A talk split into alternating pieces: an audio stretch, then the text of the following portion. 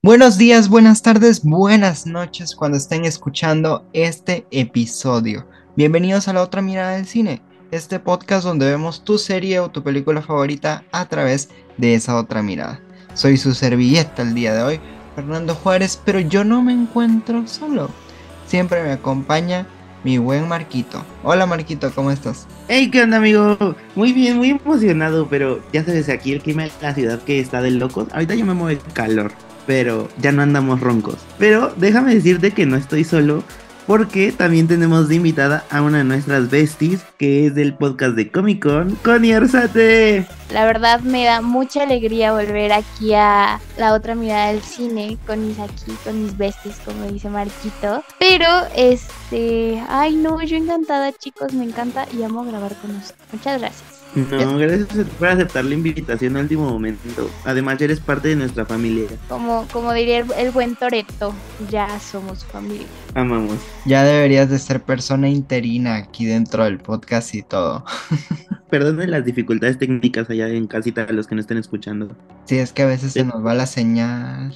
Estamos así como en el techo. con no, moviéndole. Sí. Te digo que aquí es una locura el clima. O sea, ayer eh, granizó horrible que parecía como Navidad. Y luego hace mucho aire. Y luego llueve a mares. O sea, es un caos ahorita. Entonces eso también como que el internet no nos ayuda mucho. Así como fue un caos justo la serie de, la que vamos a hablar el día de hoy. Porque detrás de escena, de verdad que esta serie fue todo un caos. Vamos a hablar del gran exitazo de Glee una de las series emblemáticas y más queridas por nuestra generación. Porque si ustedes les preguntan a un niño de, ¿qué? 12, 10 años, va a decir, ¿qué es esto? Pero nosotros que crecimos con Glee, llevamos Glee en las venas y tenemos ese espacio importante en nuestro corazón. Y cómo no íbamos a hablar de esta serie en un mes tan importante que es el mes de mayo, justo cuando cumplen un año más, un aniversario más, esta gran serie que nos ha dejado muchas enseñanzas. Ah, ya sé, creo que es una serie súper impactante, yo creo que ha marcado muchas generaciones por los temas que han tocado, pues no sé, o sea, al momento, o sea, yo digo que esta serie para mí es muy emblemática porque toca o sea, toca temas muy fuertes, al igual que muy realistas, y creo que fue una de las primeras series que tocó como de alguna manera el tema de la sexualidad, pueda decir, pero si no pones una música de asterisquito, el tema de la sexualidad y el tema de la comunidad LGBTQI más, según, si no, Marquito, corrígeme. Estás muy bien, hermana. Tú sí. Muchas gracias. No pero sí, o sea, toca esos temas y creo que fueron, o sea, para mí fueron impactantes cuando yo los vi y no sé para ustedes. Es que sabes lo que pasa con esta serie. Digo, en el 2009 todo el mundo estaba acostumbrado a ver estas series de que de vampiros, hombres lobo, asesinatos, todo esto, pero nunca había como una serie tan enfocada como en la adolescencia, ¿sabes? O sea, siempre era como este mundo fantástico y esto, magia y lo otro, pero nunca con un tema tan específico y más pues digamos, algo que marcó muchísimo una generación, porque en ese momento todos nos identificábamos con eso. O sea, todos queríamos el desmadre, todos sabíamos esto, todos sabíamos que existían esas cosas, pero nunca se hablaba de eso, ¿sabes? Porque de hecho a mí no, no me dejaban ver Glee, o sea, por los temas que tocaban. Era como de, no, o sea, yo en el 2009 tenía nueve años. Sí, Entonces era como de, es que están hablando de esto, hay escenas así, o sea, era como ese tabú que era de, o sea, no, pero pues obviamente a mí me ganaba la pues, curiosidad. digamos, ajá, la curiosidad, porque era como de, es que yo sé que existe, pero nadie habla de eso. Y esta serie, pues, de alguna u otra manera revolucionó muy cabrona a, pues, a toda nuestra generación. Sí, creo que eso fue como algo impactante. Por ejemplo, yo también, afortunadamente, no tenía nueve añitos, pero sí tenía como unos 13, 14, yendo, o sea, entrando a la adolescencia técnicamente. Y para mí como que esos temas, al igual que una película y un libro maravilloso que fue mi primer libro que se llama Las ventajas de ser invisible, más complementarlo con Glee, fue como de, ¿qué está pasando? Y literal es un golpe de la realidad que nos dan esas, ese, libro, por ejemplo, y, y esta serie que toca temas tan fuertes y tan importantes para la sociedad, como lo son la, el embarazo en la adolescencia, como lo son la importancia de salir del closet, que no te dé pena en ese momento. Y sé que hasta la fecha algunas veces te sientes como oprimido si eres parte de la comunidad y te da miedo salir por, por miedo a que piense la gente. Y más que nada, ¿qué piensa tu familia sobre ti? el tema súper importante de, de, es que tengo sueños, es como el típico de tengo este sueño, o sea, les voy a dar un ejemplo, quiero llegar a Disneyland, pero evidentemente vas a tener un sube y baja y vas a encontrar baches en el camino para poder lograr ese sueño. Entonces creo que Glee complementa todo esto que yo les dije muy bien y con las canciones conectas súper bien. ¿Por qué? Porque van de acuerdo al tema que escogieron para cada capítulo. Y, ay, no, es que esa, es, es que esa serie es hermosa. Yo siempre vengo con datos curiosos y qué bueno que hablaste de la música, porque fueron seis temporadas que equivalen más o menos a 121 episodios por ahí. Entonces, ¿cuántas canciones creen que utilizaron para la serie completita? Yo aquí tengo el dato, pero a ver si le apuntan. 600 y ¿Cómo sabías? Porque tú una vez me lo dijiste, amigo. Sí, sí, sí, sí. Fueron 643 canciones que se utilizaron durante toda la serie completa. No, y es que también una de las cosas que llamó mucho la atención de esta serie era de que ya habían visto este potencial en películas como musicales, pero nunca la habíamos visto como tal en una serie. Entonces creo que, o sea, fue como una ventana nueva, por así decirlo, como una, no sé, bocanada de aire fresco, por así decirlo, que pues también le llamó mucho la atención a la gente, o sea, como que son cosas que nadie se espera. Claro, evidentemente, pero creo que es importante también, o sea, en cuestión de música, cómo elegían el tema perfecto, por ejemplo, en tema de los, o sea, las canciones de los Beatles, creo que fueron tan impactantes en ese momento porque fue un capítulo anterior a que este Cory, o sea, Cory muriera o falleciera. También en el capítulo de que Cory falleció fue cuando eligieron las canciones tan específicas y para momentos tan bonitos y que recordáramos al actor y al personaje, fue como, qué increíble. Creo que Glee supo trabajar tan bien con la música como tú dices, que sin la música Creo que Glee no sería Glee. Creo que la música fue un personaje más, que sin ella la serie creo que no hubiera funcionado. Claro, claro, y creo que es muy importante.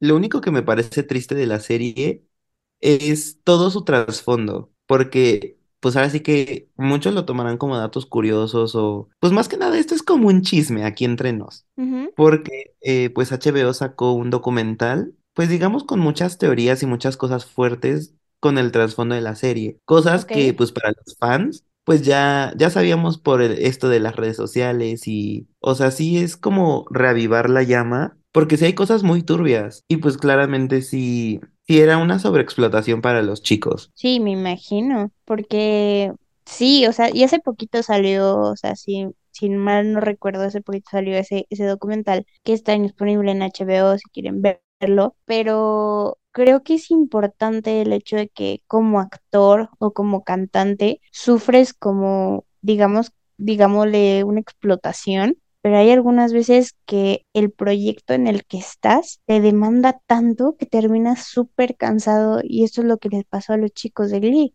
Entonces, como de, wow, qué increíble, pero qué, o sea, qué buena serie nos dieron y qué momentos tan únicos nos dieron, pero creo que al saber eso es como que güey, qué caso, ¿no? Sí, no, y déjame decirte que de hecho, gracias a toda esta, pues digamos, información que se estuvo filtrando gracias a los medios y gracias al internet antes de que saliera este documental, pues digamos que los fans le empezaron a llamar a la serie mm, que tenía una pequeña maldición y pues se le conoce como la maldición Glee, porque de ahí empiezan a conectar muchas cosas del trasfondo que pues prácticamente sí, ¿cómo decirlo para que no suene tan fuerte? O sea, los actores iban en picada, o sea, era chisme tras caos y digo, siento que eso también vino como con la mala organización de, de los productores y todo, o bueno, es que no sé si decirlo como organización, porque creo que nadie veía venir el boom de la serie. Claro que no,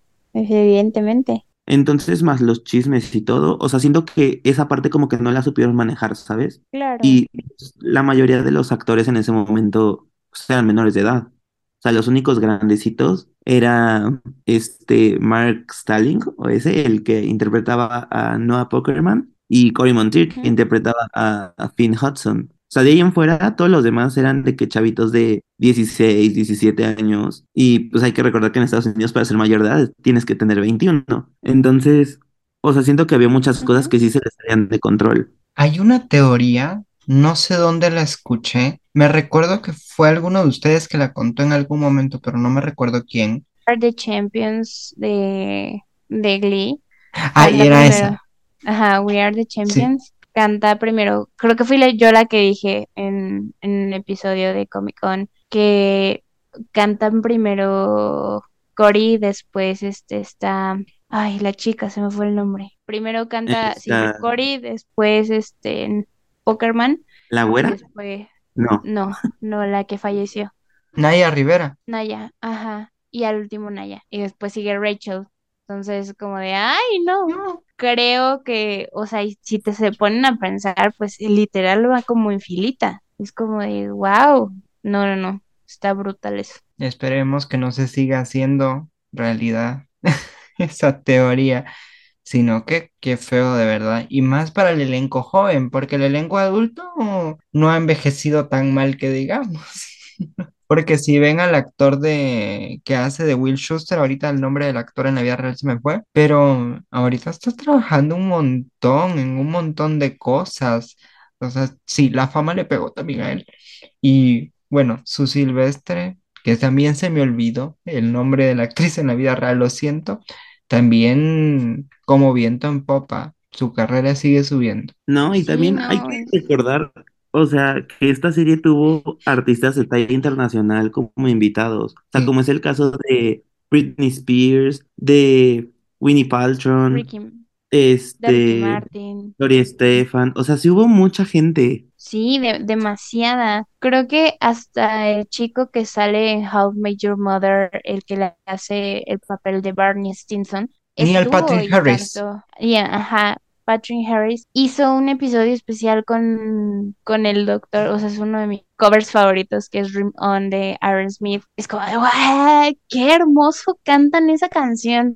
Entonces, sí, o sea, artistas, artistas internacionales, Britney Spears, o sea, ay, la protagonista de Vaselina se me fue. Está Olivia Newton-John. Olivia Newton-John también estuvo. No, Whoopi Goldberg. También, o sea, la serie era como una, eh, ¿cómo decirlo? Una representación, una... al- es que no es alabanza, pero digamos como una alabanza a la cultura pop, porque pues la verdad tuvimos muchos capítulos muy icónicos.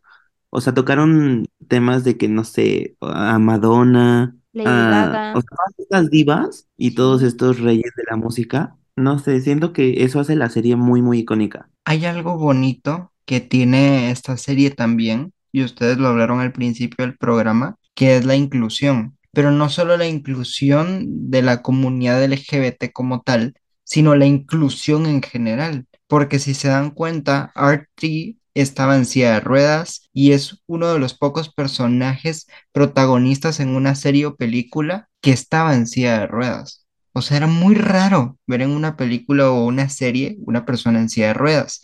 O Becky Jackson, que también tiene síndrome de Down y todo, y ahí tuvimos toda una trama con su Silvestre.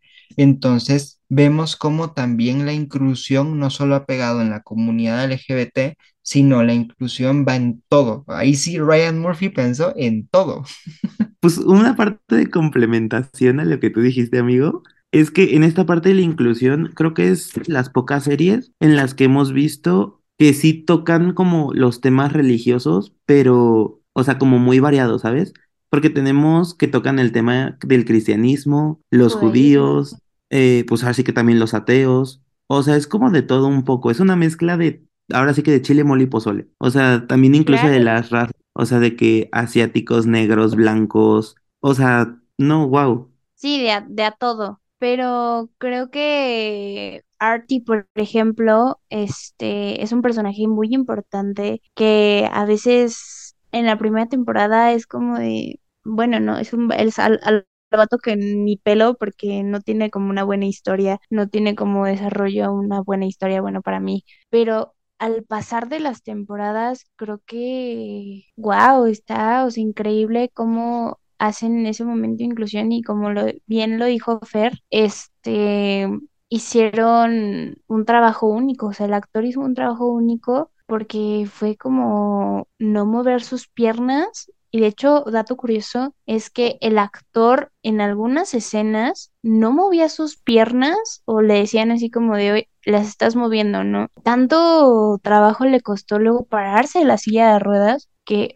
hubo un tiempo en que sí anduvo en silla de ruedas. ¿Por qué? Porque el papel se lo exigía tanto que pues se acostumbró. Yo leí un chisme ahí por el internet de que para que no moviera las piernas tuvieron que pegarle los zapatos a las... Es que, bueno, desconozco cómo se le diga, a, pues donde pones los pies, como esos escaloncitos, esas, es que no sé cómo se les dice, pero esa parte de la silla de ruedas, o sea, supuestamente pegaron los zapatos para que no se movieran sus pies. Órale, yo no sabía eso. Sí, no, o sea, te digo, hay cosas como medio turbias de la serie y otras que dices, ok, está como padre, pero no sé si me deja como rondando muchas preguntas, ¿sabes? Además, como la principal es para Ryan Murphy, el como por qué tener también tantos protagonistas. Son Porque demasiados. pues todos estamos acostumbrados a que sean como dos, tres protagonistas, ¿no? Como a lo mucho. Pero en esta iniciamos, creo que primero como con ocho y de ahí se volvieron como veinte, o sea, si eran como historias tras historias tras historias. Y digo, siento que también está padre, pero no sé, siento que son como muchos. Sí, son, son demasiados, porque luego te enredabas con una historia, pero no salías de otras. Eh, O sea, evidentemente teníamos a los dos personajes principales, que eran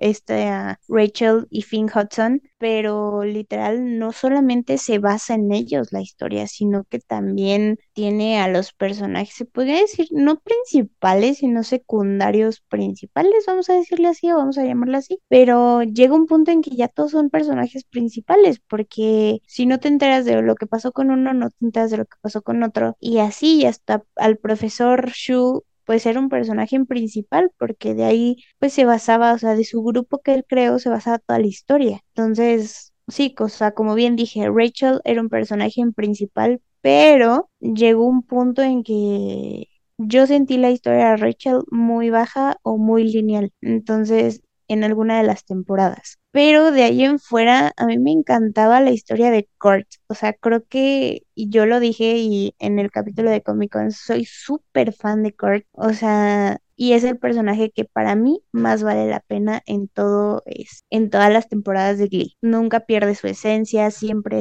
es, él, personaje amoroso que le pongan, siempre sale adelante, a pesar de que tenga el corazón roto, pero siempre es único y bello, mi queridísimo Kurt. Hay algo que ustedes dijeron que ahorita me hizo pensar así como, si es cierto, el tener muchos personajes, creo que a Ryan Murphy le funcionó y le sirvió para que la gente no perdiera el interés en la serie y no lo sintiera muy repetitivo y aburrido a la larga, porque son muchas temporadas y muchos episodios y todo. Entonces creo que el tener muchos personajes principales sirvió para que el foco y la atención a la serie como tal, en esencia, nunca se perdiera, porque nunca se iba a volver aburrida, siempre tenías que prestarle atención para entender.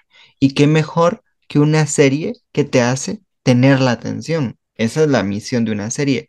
Entonces creo que personajes así como Kurt, que tú dices, son personajes que atraen mucho porque a la larga caen bien. Son personajes que caen bien. Muy rara vez caía mal habían acciones de Kurt que si uno decía, Kurt, no te pases, pero eran muy pocas veces. Entonces creo que el conectar con personajes así como Kurt es el que nos hace querer muchísimo más la serie de lo que ya lo queríamos, porque generamos conexiones con ciertos personajes y queremos que a esos personajes les vaya bien, así como Connie con Kurt. A mí me pasó con Único que no sé si se acuerdan de ese personaje. Yo fue un Ujú. personaje que desde que salió hasta que dejó de salir, se volvió uno de mis favoritos totalmente, porque a pesar de que es una historia que yo no he pasado y todo, aún así, así como, ay, te entiendo. Y todo como que generé empatía mucho con el personaje y aparte tiene una voz fenomenal, de verdad, me encanta cómo canta. Ay, sí, creo que único, lo conocí muy poquito tiempo o me, me hubiera encantado que lo metieran desde, no sé, la tercera temporada. Creo que sí es un personaje que, no sé, tenía una voz, o sea, creo que le pudo haber hecho competencia a Kurt si es- lo hubieran metido antes. Sí, o sea, es que sí, cada uno de los personajes tiene su esencia, pero hay otros que te pegan como más. O sea, el mensaje que el personaje tiene y que tú conectes con ese personaje, creo que es lo importante. Porque creo que también le jugó un poco mal eso de incluir a tantos personajes a Ryan Murphy. Y te diré el por qué. O sea, siendo yo que en la cuarta temporada creo que es cuando empiezan a hacer como este cambio de personajes de que unos aparecen más y otros menos. O sea, siento que eso lo perjudicó. Porque al momento de que tú te identificas con un personaje o eres muy fanático de uno y lo dejas de ver, o sea, siento que como que lo pierde la serie, ¿sabes? Entonces, no sé, o sea, siento que ese es como malo para el proyecto, pero pues también bueno porque incluyó como más personajes y así, pero pues que eso, ¿no? De alguna u otra forma sí lo terminó perjudicando, pero ya era como lo único que quería decir. Es que, o sea, no sé, como que me brincó mucho eso que dijiste. Es ¿Cuál? Lo de Fer. Sí, porque digo, o sea, está padre que tenga tantos personajes y así, pero siento que a la vez sí juega un poco en contra de eso cuando ya deja de aparecer alguno. Ryan Murphy estaba aplicando la Shonda Rhimes de Grey's Anatomy, cambiando personajes. Ah, ya sé, Ay, sí te ya sé. creo. ¿Se identificaron con Corty y con Único? O sea, de que No, nada más sus personajes favoritos o así. no, también uno de mis personajes favoritos y mucha gente me odia por eso, Ajá. pero yo me siento tan identificada en cuestión de cómo cumplo mis sueños, soy como Rachel Berry. Y, ay, no, Rachel, yo la amo, o sea, no sé, es que me encanta ese personaje. Pues Pero yo no sé cómo puedes escoger un personaje así de fácil. Ay, es que, o sea, es como, es que no sé si te pasa, pero por ejemplo, en otras series, si conecto con el personaje principal o algún secundario, es como de, no, ya me quedé con este. Y veo a todos los demás y es como de, no, o sea, ya conecté, o sea, es como de, sí soy, sí soy, así. Es que, o sea, yo con Glee siento que conecté como con todos en algún momento. O sea, por ejemplo, en las primeras temporadas, o sea, no soportaba a Rachel. Era como de, ay, maldita vieja. No, ya, fuera. Y era pues de las más protagonistas. Pero pues ya después con el tiempo la fui sí, amando. claro. Entonces, o sea, dependiendo como cada temporada, o bueno, más bien cada capítulo y de lo que tratara, o sea, como que me identificaba con tal personaje. O sea, como, ay, sí soy, o me gusta lo que hace, o no sé, pero así de que nada más un favorito, no. Ay, no, es que yo sí tengo, Kurt y Rachel son como mis personajes favoritos. a mí me mama Blaine. Lo tenía que decir. Es que Blaine es uno de esos personajes que llegó en la segunda temporada para quedarse. y Yo, sí, es un personaje que necesitábamos. No para que fuera el interés amoroso de Kurt, que obviamente la pareja es hermosa y todo, sino el personaje como tal. Me encantó, lo amé. Y Sam, el boca de salmón, también me encantó. Es que la historia de ese personaje es hermoso. De verdad que si tuviera que elegir mi top 3 sería ese. Top 3, qué fuerte. Ay, es que yo con top 3 creo que elegiría a, pues evidentemente mi personaje principal, Kurt, luego Rachel y este, ah, se me fue el nombre. Ah, one ¿Hombre o mujer? Este, mujer, mujer. Pero a ver, esperen, aquí, aquí lo tenía. Esta, ah, espérenme. Mercedes. Ok. Uh, Mercedes, amamos. Sí, es que, ay, es que Mercedes tiene un rango vocal hermoso. Si hablamos de tres, mm, yo creo que yo me quedaría con Santana. Amo ese personaje. O sea, es como muy perra y digo, Ah. ay, sí soy. O sea, es como de esas perras que tienen corazón. Y digo, ay, sí soy. O sea, obviamente no soy tan malo, pero, o sea, como que sí. Eh, otro, ah, también Blaine. sí. Ah, También a Blaine. Ay, Dios, me ponen en una cosa muy difícil. Ah, ya sé, a la maestra, ay, ¿cómo se llamaba? A la sustituta, a la que hace el papel de la novia de Iron Man, esta, Ah, Gwyneth Paltrow. ajá. O sea, yo sé que ella no es como de los principales, pero yo la amé. Era como de, ay, güey, Mm. soy yo quiero ser como tú cuando sea grande. Es que, o sea, les digo, siento que mezclando como a esos tres, soy yo. Sí eres. Y justo otro factor importante que tiene la serie, y qué bueno que habló del personaje de Gwyneth Paltrow, Hollyhock, es la comedia de la serie. Creo que otro punto bueno de la serie es la comedia y cómo la manejan, porque eso hace que también la serie sea un poco más amena y llevadera. Porque el primer diálogo de la serie, o sea, episodio 1, segundo 1, empezaron con un chiste que en este caso es el de Sue Silvestre, que se volvió un chiste recurrente en la serie, de ¿creen que eso es duro? Respirar por cinco minutos abajo del agua, eso es duro. Siempre Sue Silvestre hacía una de sus bromas tan, tan oscuras, tan, tan de chiste, es que se me olvidó ahorita cómo se les dice, chiste, Pues chiste sí, es que es humor negro. humor negro. Pero pues sí, la serie sí toca como todos estos tipos de, de comedia. O sea, es que les Sí, digo que es una que serie de chile, mole y pozole. O sea, hacen de todo Sí, y... no, es... Y la consejera con sus panfletos. Para todos Ay, Emma.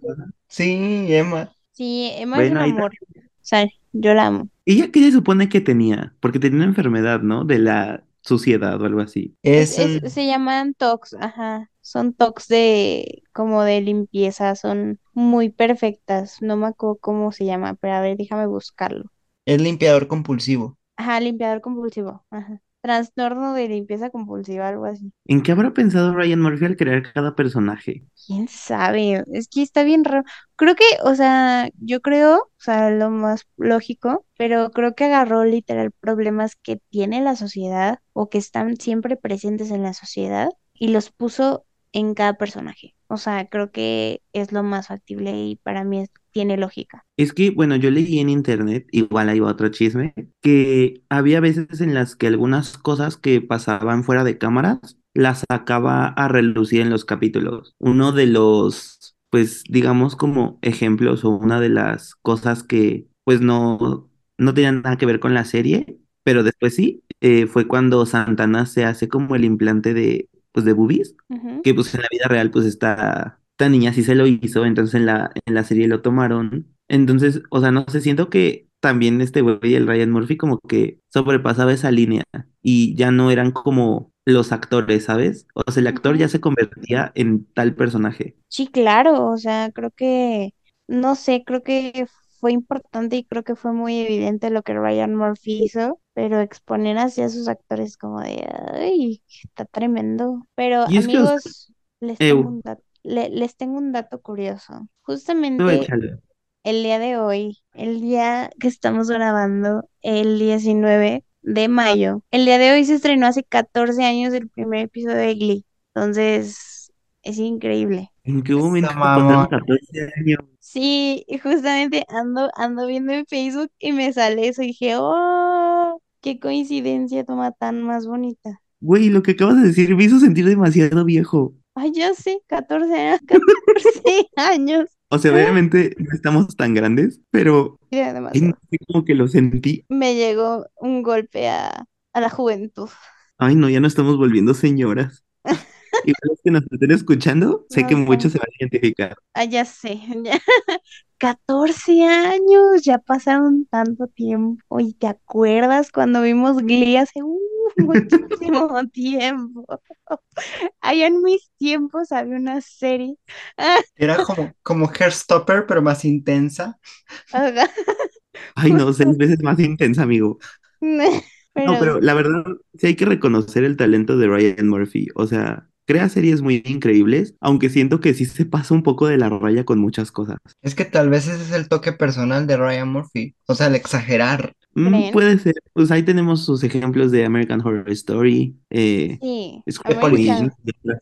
Pero esas siento que son ya un para un público, o sea, en ese momento yo no, yo no veía American Horror Story, yo la veía cuando venía, o sea, tenía como 15, 17 años, porque se me hacía, decía, "Me- esto me va a espantar. Entonces la Connie de secundaria decía, no, no quiero ver eso. Pero Güey, después, por dos. ajá, o sea, dije, la vi cuando tenía 16, 17 años Y dije, ay, ¿por qué no las vi antes? O sea, están increíbles. Y tiene tantos personajes y la serie, o sea, la, la serie de American Horror Story en cada temporada cambia su historia, pero de alguna manera se conectan. Es como de, wow, te explota la cabeza y que hasta American Horror Story hasta la fecha sigue en pie, o sea, sigue en producción. Y es como de, wow, qué increíble. Y de más series que ha creado, creo que ahorita anda una en Netflix, que no me acuerdo cómo se llama la serie, pero la estaba viendo mi mamá. Saludos, mami, que luego... Ah, ¿de, de la enfermera? Ay, de la enfermera. Ratchet. Ratchet, ándale, ándale, esa, esa. La estaba viendo mi mamá y me dijo, esta está bien buena.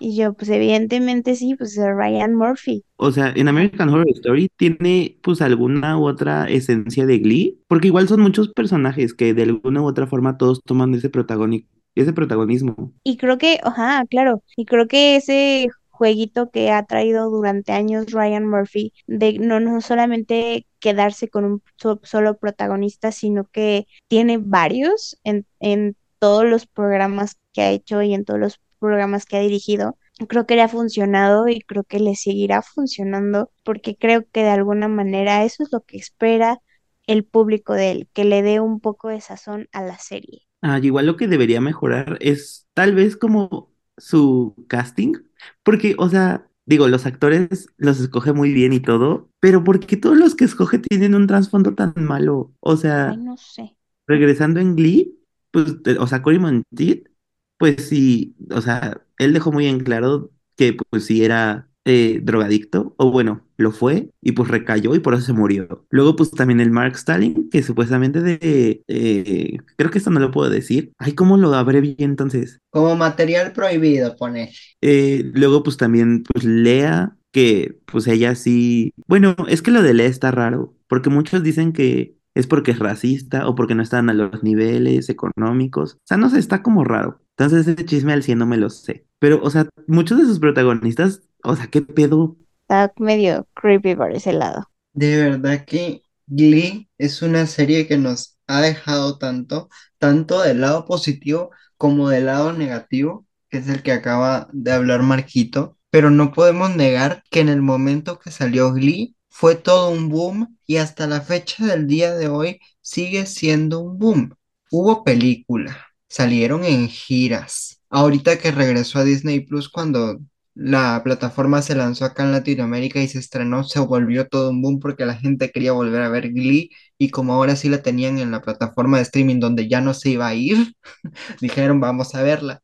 Porque antes estaba en Netflix, pero la gente la dejó a la mitad y mejor se decidió ir a Disney Plus. Entonces, vemos cómo a lo largo del tiempo Glee sigue siendo Glee y Glee va a ser un punto y aparte en el mundo de la televisión y va a ser un parteaguas y decir, aquí fue donde empezó todo. Gracias a esta serie, el día de hoy tenemos películas y series muy buenas. Gracias a que Glee abrió esa puerta. Pero si te das cuenta, todavía no ha habido como una serie que le llegue, pues ahora sí que a los talones, porque pues es que esta serie tocó temas muy, muy fuertes en su momento y de los que no se hablaban. Y digo, Claro ahorita ahorita- siguen siendo muchos tabús. Exacto, justamente. Creo que lo que dije, lo que dice Marquito es muy importante.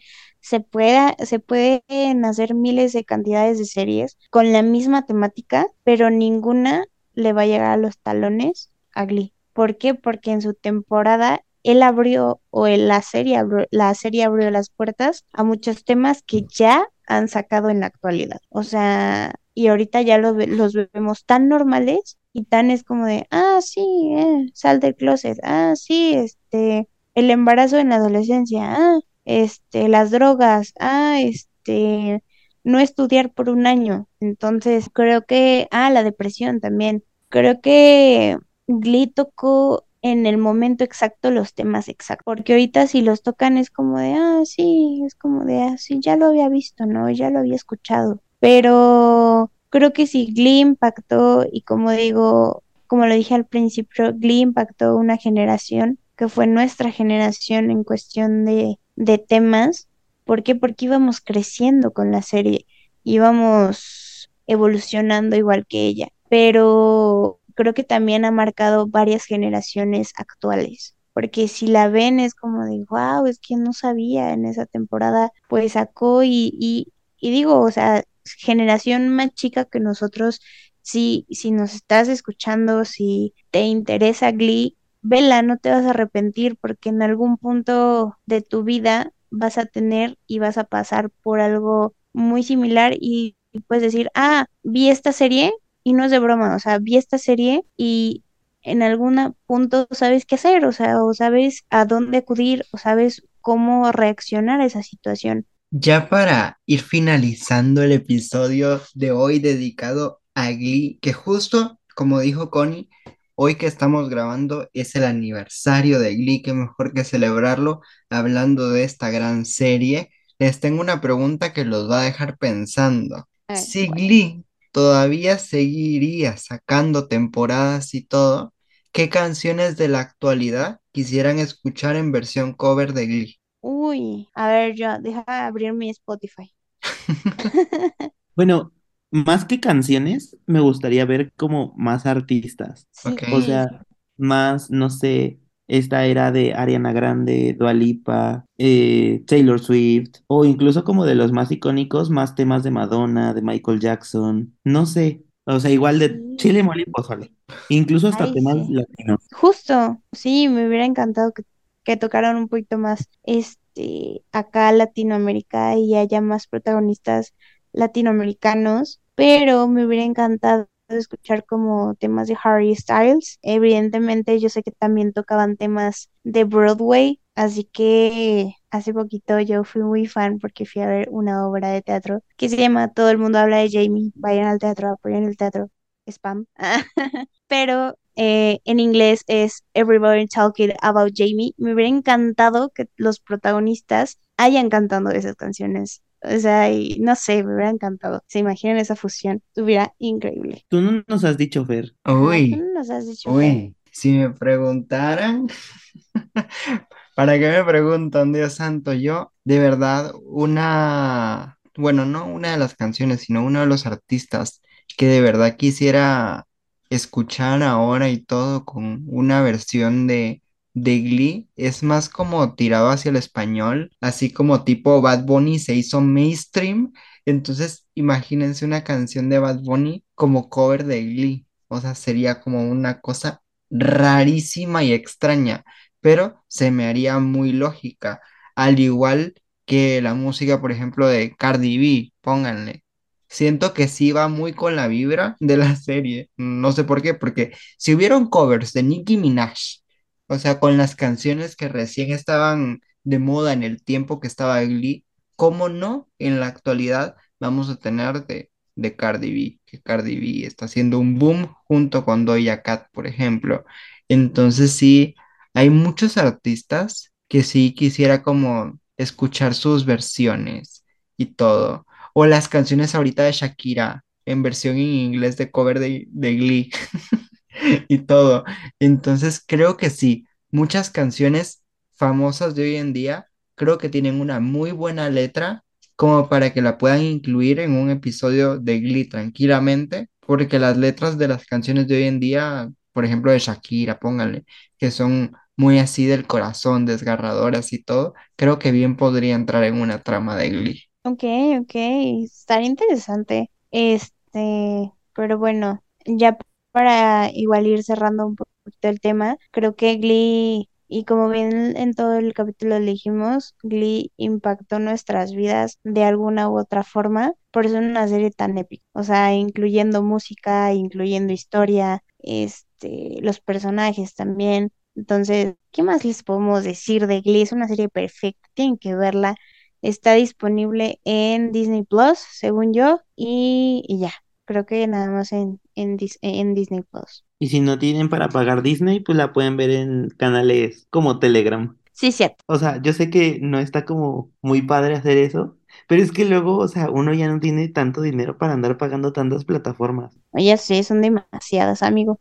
No digas eso, Marquito, si no luego Disney Plus no nos patrocina. Disney, quiérenos. No lo dijo. Disney, ámanos, por favor. No nos odies, gracias. Tráenos a los personajes, bueno, no a los personajes, a los actores todavía vivos de Glee para hacerles una entrevista, gracias. de cómo se imaginan Glee en la actualidad. Ah, ¿Se imaginan un revival de Glee? Dios santo. No, creo que, o sea, no, yo no veo un, un, un reboot de, de Glee con los personajes porque creo que los personajes, o sea, originales de Glee me marcaron tanto que dije, ah, no. Entonces, no, o sea, yo no vería, o sea, sí sería como bien pique en ese sentido. Pero, pues bueno, si lo va a sacar, pues Disney, pues adelante, yo lo Creo veré. que sí los hay, amiga. O sea, ¿Eh? no son de Disney. O sea, es que creo que sí los hay. O sea, de, Sí, de claro. así de recuerdo. O sea, está como una versión, creo que asiática o india o no sé. O sea, sé que es de Europa, pero también está como su propia versión. Digo, no sé si sea actual o la hayan sacado unos eh, meses después de que salió Glee, pero sí existe como ese otro multiverso raro. que en esta vida llamado cine hay demasiados multiversos abiertos. Y es bien bonito porque hay muchas series que se parecen o por lo menos se quisieron parecer a Glee. Por ejemplo, hay una serie que no mucha gente conoció y por eso la cancelaron después de una temporada, que se llamó Rise. No sé si la conocen. Muy buena. Me dediqué a ver la serie y no estaba tan mala. Qué triste que no tuvo tanta popularidad. También otra serie muy actual que le dicen la nueva Glee, es esta serie que yo les había recomendado hace unos episodios atrás, porque me recuerdo que sí se las recomendé, que fue Zoe Extraordinary Playlist, donde sale el personaje de Único precisamente en esta serie. Entonces sí, sí es bien interesante porque él canta en este programa y es bien interesante porque es una serie musical donde la música también forma parte de la historia. Entonces podemos ir viendo cómo en la actualidad han tomado ciertas ideas o inspiraciones de una serie madre como lo fue Glee, que nos marcó, está marcando y marcará a las futuras generaciones si es que no les prohíben ver Glee. Esperemos que no, porque ya vamos avanzando en cuestiones sociales y creo que ese va esa serie va a ser un buen ejemplo de cómo la forma de contar historias en televisión cambió y gracias a Glee. Justo, creo que qué bonito mensaje. De mi corazón directo para el suyo. Pero cuéntenos los que nos están escuchando en este bello episodio, acá abajito en la pregunta de Spotify, cuéntenos qué fue lo que más les gustó de Glee.